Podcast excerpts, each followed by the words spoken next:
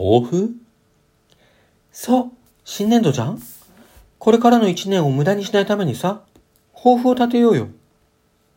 いいよ、小学生じゃあるまいし。そういう態度だから、いつまでもパッとしないんでしょ？毎月毎月、知り合いしか来ないじゃん、ライブ。ぐ。夢追っかけるのはいいよ。成果出ないのもしょうがないことだってあると思う。だけどもう、これマンネリ化してんじゃん。黙ってても一定人数来るし、とりあえず毎月やってるからいいかって思ってるでしょう。そんなこと思ってないけど、じゃあ何も考えてないだけだね。もっと悪い。ぐ。だからさ、夢を夢のままにしときたくないんだったら、ここらで具体的な目標を立てた方がいいと思うんだよね。節目だしさ、ちょうどいいじゃん。節目ったって、昨日までと何にも変わないしな。だから、それがダメだって言ってんの。昨日と同じ今日を繰り返すだけで、いつ成長して成果出すつもりなのよ。ああ、わかったわかった。じゃあさ、今年こそコンテスト出るから。新曲も書く。目標成績は？それを実現するための方法は？スケジュールは？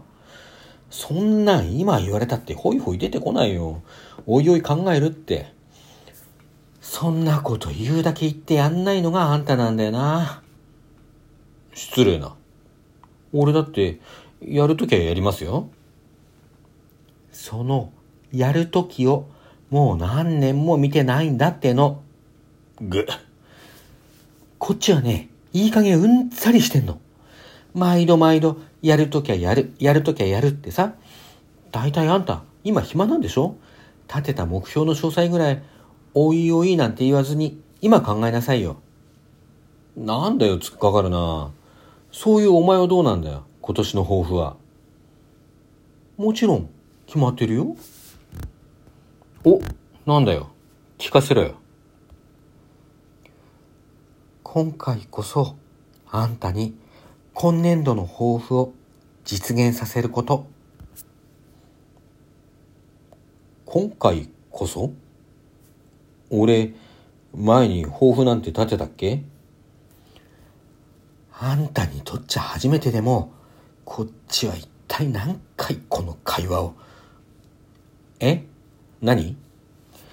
なんでもない。あんたにはわかんない話。え？え？いいから。あんたは自分の目標を考えてればいいの。今年度が一回しかないっていう貴重さとありがたさを噛み締めなさいよね。貴重さはともかく、何がありがたいの？あんたにはわかんないわよ。まったく、なんで、私がこんな。